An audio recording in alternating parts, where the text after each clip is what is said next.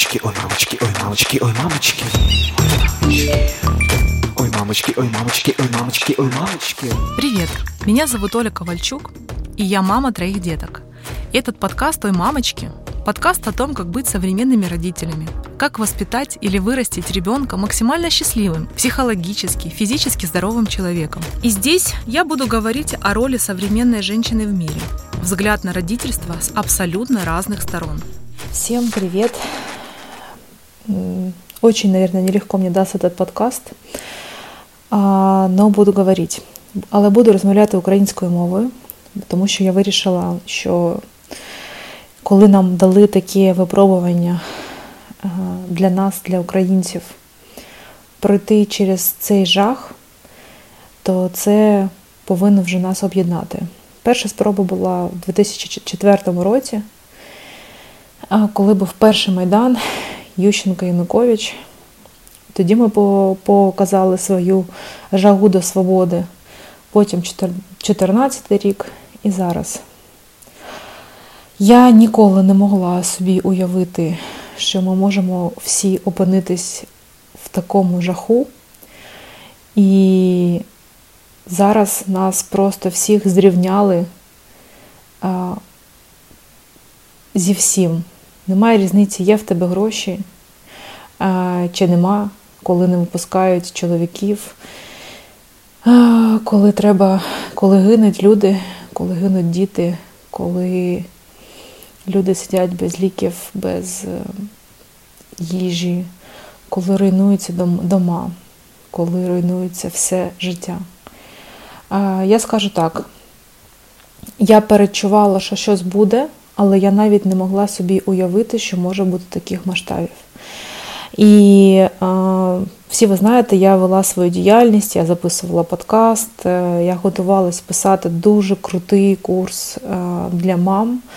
І вже в мене було все домовлено, і він мав початися десь, мабуть, в травні, в якому я зібрала всі свої знання. Я домовилась з найкращими фахівцями для того, щоб він був мав бути бути з чотирьох частин: підготовка до вагітності, сама вагітність по фазам, пологи та перший рік життя.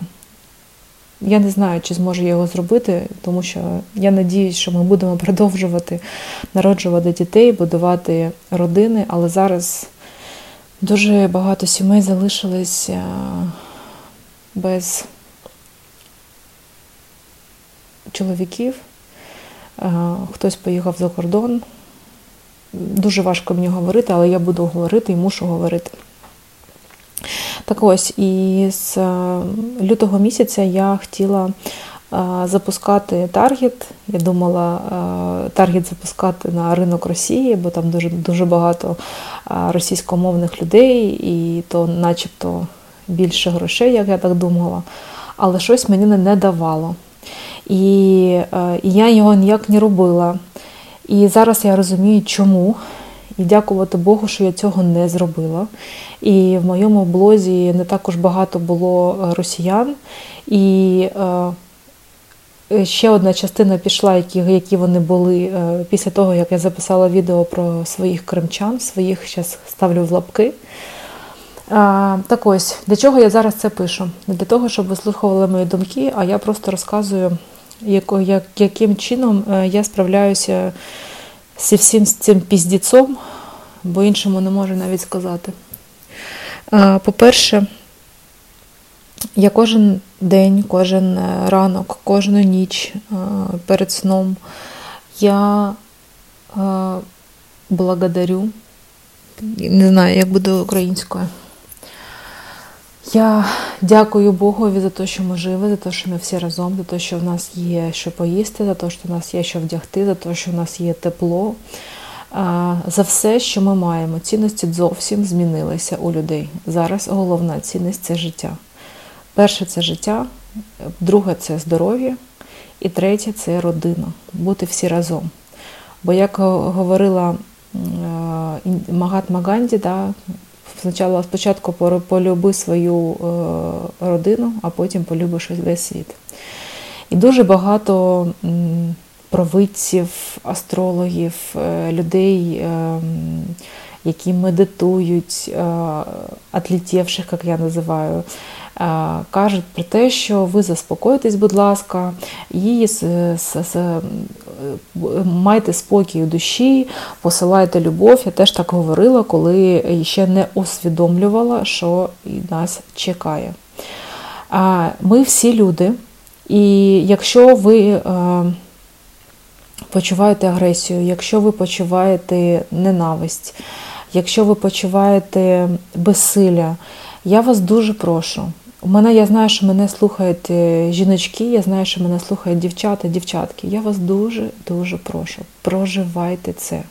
Якщо вам, от як я зробила, мені настільки боліло від того, що Крим заніс нам троянського коня, і він дійсно думав, це морок, я навіть не буду називати е, е, його ім'я і прізвище. Цей морок думав, що він також, як Крим, візьме нашу країну. Але не, не, не, не, не взяв. І в мене була така лють і агресія, тому що я народилася, прожила в Криму. Я знаю цих людей, і я знаю, що кожен думає за себе. І як ми зіткнулися, ми всі україночці україночки, які виїхали за кордон, які зараз на Западній е, Україні, які всі почали продвигатись, як ми один одному допомагаємо, скільки, е, скільки мільйонів історій, як допомагають е, іноземці, як дають їжу, як розселяють, як все для нас. І коли мої співвітчизники е, почали мені писати різний жах. Того, що що, що вони хотіли мирного неба, таким чином, да, вони його отримали, але ми його не отримали. Тому, якщо у вас є е, всі ці негативні емоції, я знаю, вони дуже тягнуть на низ. Но вони, я вам я вам зараз поясню, вони тягнуть на низ, коли ви їх е, не проживаєте. Хочеться плакати, плачте, хочеться кричати, кричіть, хочете нічого не робити, робить. Але ці емоції потрібно прожити, прожити і відпустити, тобто пропустити через себе і відпустити. Тому що якщо ви їх не проживаєте і а, думаєте, о, я така вже усвідомлена, і як я так мені дуже багато писали росіян, Оля, ви ж така усвідомлена, ви робите практики. Моя там йогіня писала, яка живе в Криму і допомагає зараз біженцям а, з з Донецьку, з, з ДНР та ЛНР, тобто не, не українцям, а, а предателям. Допомагає. І ми пише, ти ж тільки практик зробила, нащо типу, в тебе втока злості. Я, по-перше, людина. І я маю право проживати ці емоції. емоції. Я маю право проживати свій гнів. У мене забрали дім, у мене забрали країну, в мене забрали моє майбутнє, в мене забрали життя зараз. Бо то, як ми живемо, всі ми живемо ці два тижні, мені дуже складно назвати це життям. Да, я дякую Богу за те, що ми маємо де спати. Я дякую Богу за те, що ми, ще раз кажу, що ми всі разом, що у нас є що їсти. Але це не життя. Ми не знаємо, що буде завтра. Ми не знаємо, що буде через годину, що в нього ще стрільне і що вони ще можуть зробити. Я не знаю, чи повернуся додому. Я взагалі нічого не знаю. Я не знаю, як мене питають, а як е, як вчитися дітям. Я не знаю. Я взагалі нічого не знаю. Я знаю тільки те, що в мене є тут і зараз. І, мабуть, це най, найкласний урок, який могли нам е, могла е, Всесвіт міг нам дати. Я вибачаю, що так кажу, бо я у мене не, не, не розмовляю. Не розмовляла я українською, і не дуже вона в мене лється, але я буду буду старатися. Я сподіваюся, що ви мені це це вибачте. Так от, і коли вони всі пишуть, «Е, тримайте в серці любов, е, е, ви, ви виходьте на іншу сторону, це дуже класно говорити, коли ти знаходишся в безпеці, коли над тобою не літають ракети, коли твої всі рідні разом, коли ти ходиш кожен день в кафешку в свою. А зараз я подивлюся, як вони будуть ходити в кафешки в Росії, коли взагалі ні кафешок не буде, нічого так, звісно, дуже класно то казати. Або коли ти знаходишся в супер в безпеці. Це дуже класно казати. Коли ти коли, коли, коли ти знаходишся в безпеці з дитинами, і ти не знаєш, що робити за, завтра, і і сидіти і казати, ой, зараз я відлечу. Ну не треба себе обманювати. Це треба проживати. Це треба проживати, відпускати. Я не кажу, що це в цьому е, треба залипати. В цьому залипати не треба, але прожити це треба. Звісно, ви можете погніватись, ви можете розсердитись, ви можете. В мене була лють, ярість, просто лють дика. Як тільки я записала це відео, в мене все зразу відійшло. Зразу навіть я замітила по своєму тілу, по плечі зовсім стали іншими. Таке таке враження, як як, як якийсь дикий вантаж мені був. Тому я е, рекомендую да, проживати всі ці е, емоції, але відпускати, не заліпати в цьому, вірити, вірити в те, що ми вистоїмо, вірити в те, що ми повернемося, вірити в те, що ми відродимо, ми відновимо нашу землю, вірити в то, в людей. Е, і для мене особисто весь цей урок про те, про довіру. Про довіру насамперед про довіру до до Всесвіту, про довіру для людей. Ми їхали, ми навіть не знали, куди ми їхали, але я бачу, як люди допомагають, як нам знайшли житло е, ночі. З трьома дітьми, е, яким чином допомагають люди, як як надають допомогу. І е, на на сьогоднішній день, да, сьогодні який 13-14 день, я вже я вже навіть не знаю, да, другий тиждень цього кошмару. Але кожного ранку я просипаюсь, і я, в мене є така як мантра, я довіряю своєму всесвіту. Я довіряю всьому всесвіту.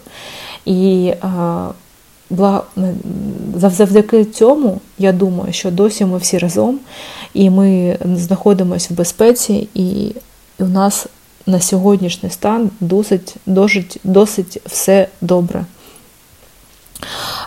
Тому е, я вас запевняю, е, що ми точно повернемося. Я точно знаю, що е, такого завзяття, такої любові, такої гордості, що ми українці, мабуть, ніколи ще не було.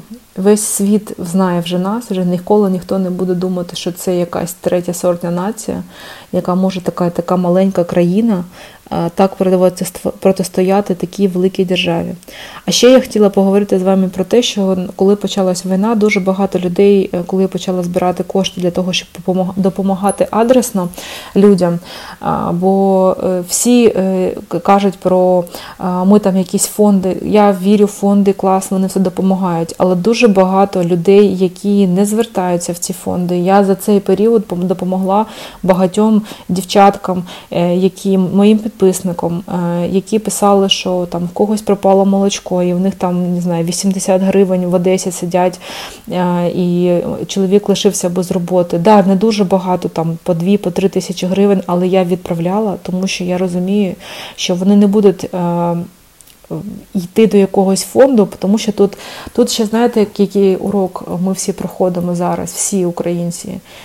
Ми зараз проходимо, лягає наше его коли е, ми не хотіли просити якусь допомогу. Коли досі ще люди люди бояться питатись, та ні, я ліпше там е, не буду просити, в мене там вже щось є. А, Але е, я вважаю, або дуже багато зараз збирають коштів до допомоги. Але я хочу вас запевнити, якщо у вас є вільні кошти, і у вас є якийсь дохід, який у вас реально є, то, звісно, допомагайте. Якщо у вас є свої рідні кошти, які ви зібрали, а тут всім привіт, хто проходив мою фінансову грамотність. Я надіюсь, що у вас є ці кошти, і ви все-таки все ж таки назбирали якісь. Я чесно скажу, що в нас е, наша подушка безпеки ми змогли ми змогли забрати лише третю третю частину, тому що така я була розумна, але не все ми змогли в ці критичні ситуації зібрати, достати з тих міст, в яких ми їх розфасували. Тому буду, будемо якось переїдемо, будемо думати, як це можна переіначувати. Так ось, якщо у вас є якісь гроші і вам хочеться дуже допомогти, але ви розумієте, що у вас вже немає доходу і ви не знаєте, де його брати, то я вам не рекомендую дуже досить сильно допомагати і розсилати свої гроші, тому що якщо у вас є діти, подивитися, що буде далі, шукати якусь роботу. Зараз я запускаю флешмоб, е, ну не флешмоб, я зараз пишу всім своїм друзям, знайомим, які живуть в Америці, які живуть в якихось інших странах, в яких є дохід, які ходять на роботу і мають кож, ну, кожного місяця якийсь дохід, щоб вони давали, шукали якусь роботу нашим дівчатам онлайн, або СММ, або якісь. Заняття з англійської з дітьми, з математики, я не знаю, будь-що, що можна що можна робити онлайн, да, можна мати інтернет і хоч якісь кошти заробляти, щоб хоча б прогодуватися. Особливо ті, хто виїхав за кордон. Зараз я знаю дуже багато дівчат, поїхали і і не мають дуже багато грошей з собою, а в когось на, на руках е, двоє дітей і тому подобне. Тому, про що я говорила, я вже не пам'ятаю. Вибачте, за такий сумбур, ніколи не думала, що я буду писати е, такий подкаст е, в такому стані. А, а я повертаюся да, до головного уроку, який мені це це про довіру, це і боротьбу з нашим его, тому що зараз всі зрівнялись. І якщо у вас є якась можливість отримувати допомогу, будь ласка, отримуйте її.